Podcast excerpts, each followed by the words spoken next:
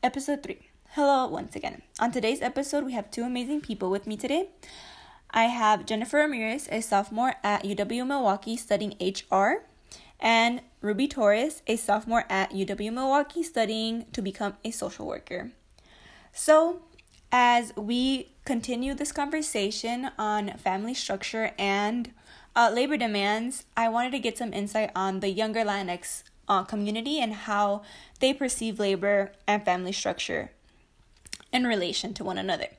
To begin, I asked these two people um, some questions just to get an initial reaction and thought and thoughts um, about their family, the structure that they have, and how their working environment has impacted their life and the way they see work. So, to start, I asked um, where did their families immigrate from or if they had been established in the Midwest. So, um, so I'm Jennifer, and my parents um are actually both from the same place. They were both born in Guadalajara, Jalisco, and they're from a small pueblo called San Antonio de los Vasquez. Um, I'm Ruby. My dad was um, raised in Guadalajara, Jalisco, and my mom was raised in a small pueblo um, near there, which is Cuquío, Jalisco. And where are you guys from? Uh, I'm from Milwaukee, born and raised. Um, I'm also from Milwaukee, born and raised. Nice. So just diving a little deeper, um what kind of jobs did your parents work or what was their occupation when you guys were growing up and to current day? So for me, my mom is currently a housewife, but before that, um, she actually worked in a dry cleaning place for a, a good amount of years, and my dad has always worked in construction or like slash like roofing, and be a couple years back, he also worked in a restaurant, um, just part time. Um, so both of my parents have both um been kind of on and off employed um with, throughout their lives. My dad um has just worked within whatever he could find. He currently is employed within construction and roofing, which has been the most stable one. Uh, my mom currently works at a meat factory, Cargill, and she slowly worked her way up within the job. But when we were when we were growing up, she kind of um looked at different jobs and couldn't really find one that suited her the best at times and she got laid off a couple times so at times she had to stay home with us so yeah Thank you for sharing that. Um do you guys mind uh sharing a little more about the experiences that you guys have had due to your parents' employment and how this has impacted you guys um just in general or growing up how it impacted you? Yeah, so for me, I feel like I got to be with my mom a lot more since she worked in the mornings and in the mornings I was in school, so I got to be in the, the afternoons with her and spend time with her. But for my dad, he was always gone when I woke up. He would go to his job like around 5, 6 a.m. the latest. So by the time I was up, he was always gone, and the time he came back, by the time he came back home, I was already like maybe six, even seven, depending on the workday. So I never really got to like build a really strong relationship with my dad since he was really never home um all of the time or and then when he did come back it wasn't like he was more of a tired and just kind of wanted to go to bed. So i guess it just affected more of like the dynamic of like a father daughter relationship for me at least. Um so i grew up with um both my parents kind of always working. Um so my mom she had a first shift job when I was a lot younger and so she would drop us off with um family members whoever could take us to school. So I never really got to see her um mornings or at all sometimes because as soon as I turned 7 or 8 um she switched to second shift as well as my dad. So um I never really got to see them a lot of the time because as soon as I got home from school, my mom was leaving for work, and as soon as I woke up, my dad was leaving for work. Um, and around that time as well, my younger brother was born, so kind of affected me in the aspect that I had more of a responsibility to take care of my sibling um, while my parents were working. Uh, so yeah. Yeah, so just to share with you guys as well, um, I feel like the fact that my parents have also always worked since um, I came from Mexico when I was six um, has definitely impacted me and the way my family is structured. Um, both of my parents work, so I didn't get to see them. They didn't really get to drop me off at school or help with homework, and I feel like that's something that we can relate here because it is something that is necessary to in order to survive and just economically it's very difficult for um, our parents to sustain us if they're not working which often comes with uh, difficult jobs as you mentioned um, ruby your mom worked at a meat factory and uh, that was probably difficult for her but in the class we kind of uh, read a very beautiful poem and i would like to get your initial reaction to a quote uh, from the poem and it's called sangre de mi padre by Morales, and it goes I thought about how long it took him to smell like my dad again, and how sad it was that he'd have to start all over on Monday. So, what are your initial thoughts just by listening to that fraction of the poem? Um, so my initial reaction, obviously with my mom working in a meat factory as well, um, I got to experience her coming home very late at night, around like 2 a.m. and 3 a.m. when she got off, um, always smelling like the meat, like the blood of whatever she was working around. And it kind of did really make me sad because not having her around um, really affected me in many aspects because it's not like I could um, you know, be sad throughout the day and be like, oh, let me go talk to my mom because I didn't have my mom there. Um, and I didn't really ever see her, um, like dressed up and kind of like like out of her work clothes and not smelling like meat or anything like that. Um, so I guess I kind of really understand the aspect because, um, it the phrase it took him so long to smell like my dad because I really never got to see what my mom was like outside of her work clothes so it kind of really it hits close to home. Thank you for sharing that. And jenny what are your sort of initial thoughts listening to that fraction of the poem? Um for me i feel like it's just a little different since my dad works in construction but i can also relate to that since i pretty much every day my dad what he wears is work clothes. Um I remember like since I was little, like I would always see him and he would come back smelling like um whatever materials he was working with, either with like rubber or like anything having to do with like his roofing job. And like I he would always come back like dirty or had like shoes. Like i remember like my mom buying him like pants for work at like the thrift store and stuff because he they would eventually like rip or like get dirty with something. So i feel like um i can also relate to that since my dad to me has always been like how he looked when he come like when he goes to work. So i've never really like i feel like it's just it's normal to me now because he's still um looks like that when he comes back. So it's like nothing that was ever out of the ordinary ordinary for me. So i feel like i've yeah like i've never seen him some like someone else other than that. And i guess i can also relate to the fact that um I would have to go and see him do it all over again since like he would have the weekend off and just go back and doing the same thing. And I feel like maybe for him it was also repetitive as it was for me. Well, thank you for sharing that. Um I definitely can also relate to you guys and just hearing your perspective on this quote makes it so much more powerful and meaningful because it puts a person that you have a relationship with um living these words and going through them. So it makes it um more realistic and and I completely understand you guys. Um going off of that, um I understand that you guys uh were born here in Milwaukee, but do you guys like living in the Midwest? What are your your thoughts? How do you feel your parents have made a place for themselves here in the mil- in the Midwest?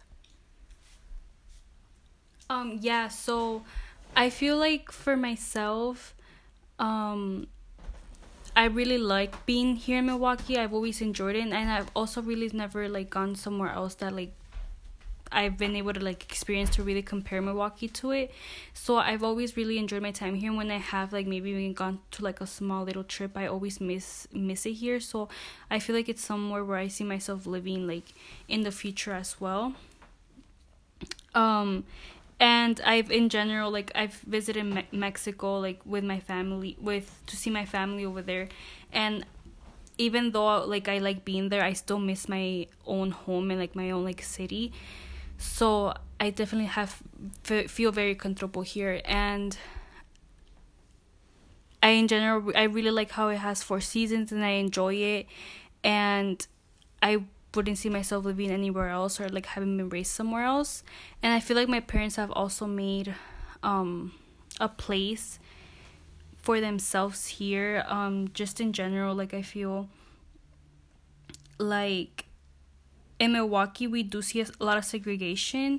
For example, like Mexicans living in the south side, black people living in the north side. Um, you don't really see Latinos living by the lake because that's where I guess quote unquote white people live by a lot. So I feel like us as Latinos, we kind of stick to wherever our people are. So I feel like that's why that's where my parents have found their place and it's living where we are now because they feel comfortable with the people around us and they don't feel out of place. Um yeah, so kind of going off of what Jenny said, um I feel like Milwaukee is a place for me that um, I've just kind of like adjusted and adapted to since I was born and raised here. I don't really know how it feels to live somewhere else. However, with Milwaukee being as well like how she mentioned very segregated, um, I feel like our families when moving here kind of found a place where they felt like was their home, which is the south side of Milwaukee, um, as well as a lot of my family members also coming here um, from Mexico. I feel like I've found home and comfort within Milwaukee and it's just something that I've always that I always feel like I'll stick to and it's just a place that um will always be my home and no matter what I feel like I'll always find my way back regardless of anything. So yeah. Thank you for sharing that guys. Um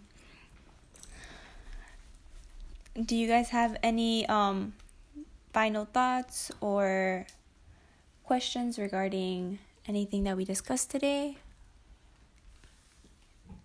Um, I feel like it was just it's like a good topic to talk about because I feel like maybe a lot of people that aren't able to experience something that like a minority experiences, um, it's harder for them to understand what they might go through. So I feel like being able to like maybe reach it out to other people that can relate to it, it's it's a better than just keeping it to ourselves because they're able to like see the struggles and maybe want to help out where the wherever they can help out. Um, I think this is just like a very important topic to talk about, um, especially, you know, like in a university like Marquette. I feel like um, there's not many people who kind of normalize talking about the struggles of minorities and stuff like that. So, with this being a topic and discussing it and really getting like actual real life experiences of people who have um, struggled within their life it's just something that's really good and it's very educational as well and it's just kind of like brings a, it shines a light in a topic that doesn't really get um, talked about too often so yeah. Okay well thank you very much for joining me today. I appreciated your comments and i think it was very important to have your thoughts involved in this topic because you are um, latinas and you have experience with a lot of these topics at first hand, so thank you for sharing. Episode 4 Hello again. On today's episode, we will be talking about the struggles that family structures have faced in regards to family stru- or in regards to labor demands. And we have once again Ruby Torres here to share her story with us.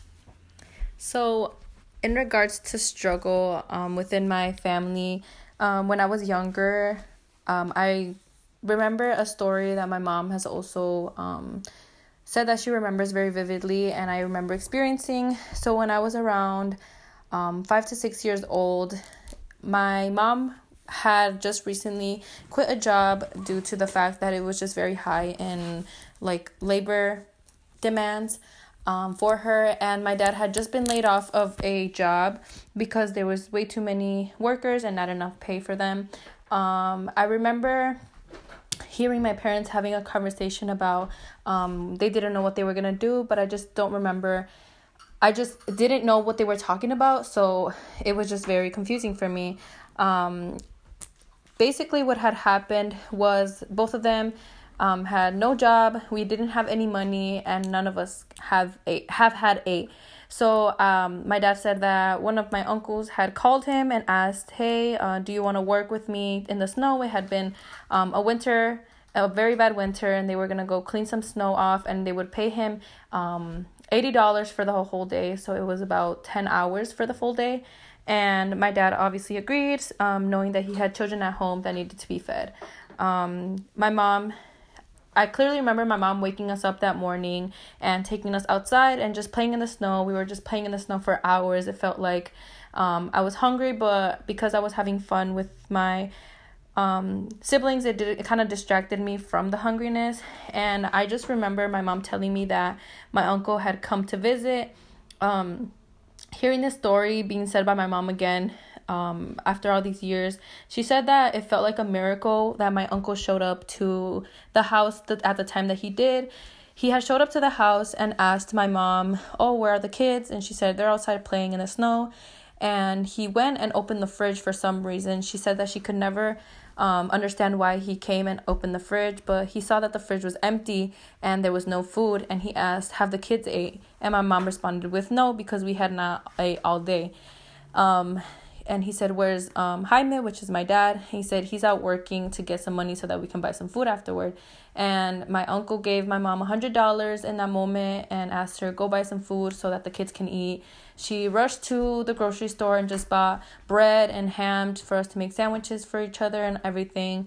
And um, she still explains it to this day as a miracle from God because she believes in God a lot and prays a lot. And she said that um, she never what she could never explain the feeling she felt when um, my uncle showed up and looked at our fridge and just asked if we had ate because that was one of the hardest days that she said that she remembered just because seeing us hungry um, playing outside and things like that made it so difficult for her to just um, for her to just try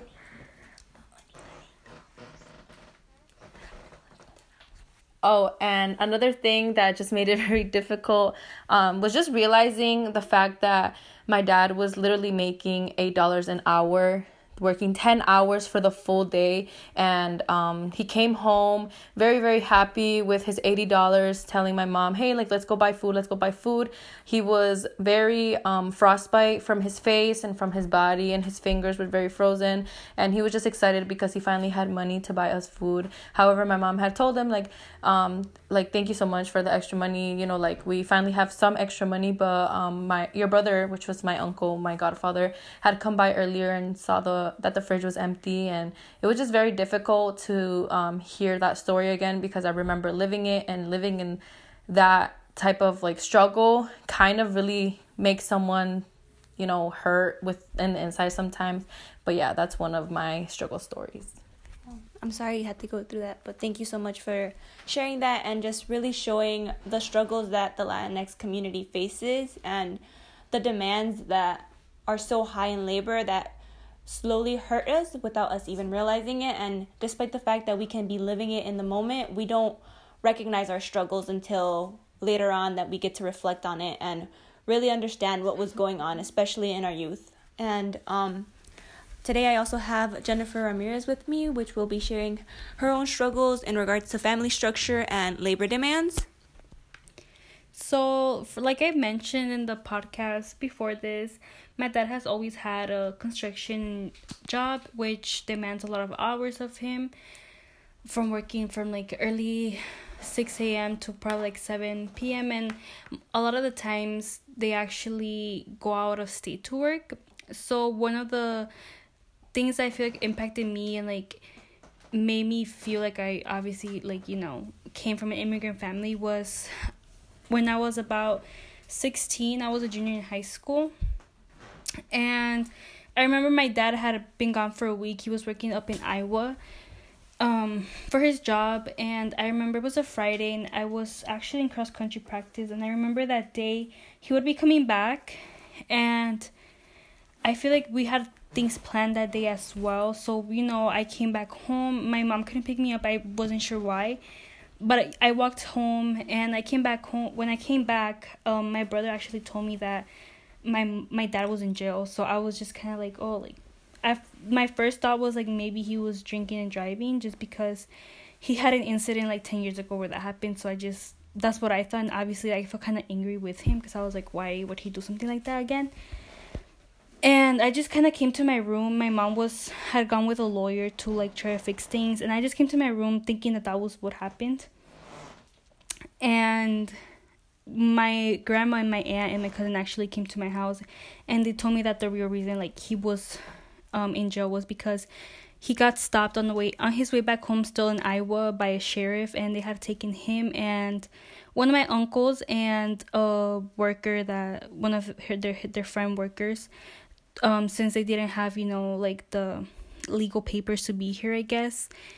And i guess that's when it like hit me and i just kind of like obviously like cried and i felt sad just because i didn't know what was going to happen to my dad. And i just remember my mom being very stressed during that time because obviously she didn't want her husband to be deported because you know what would happen to us here? He was like our main provider and I just remember during that time, my dad was actually in jail for a month since he had a DUI, like I mentioned, from 10 years ago. So I guess that made it a little bit more di- difficult for him. But we were able to get like a good lawyer, and it's still like an ongoing case. So we actually don't know if my dad will be deported. But I guess some good outcomes have happened since he was able to get like a work permit for now and a license, a proper license. So even though like there were some good outcomes, it's it's still kind of hard just living like not knowing what's gonna happen and like not having like a clear picture of the future. But hopefully everything turns out good as you know time passes. Well i'm sorry to hear that as well but thank you for sharing that. Um it's a very real story that you have experienced and your stories are all very valid and they hold so much truth and power with them about the struggles that our families experience here despite the citizenship status that they have we all have a shared value in this world. And in the united states we see how having to work and having to provide for your family can be very difficult and hard for all of us. But thank you for sharing your story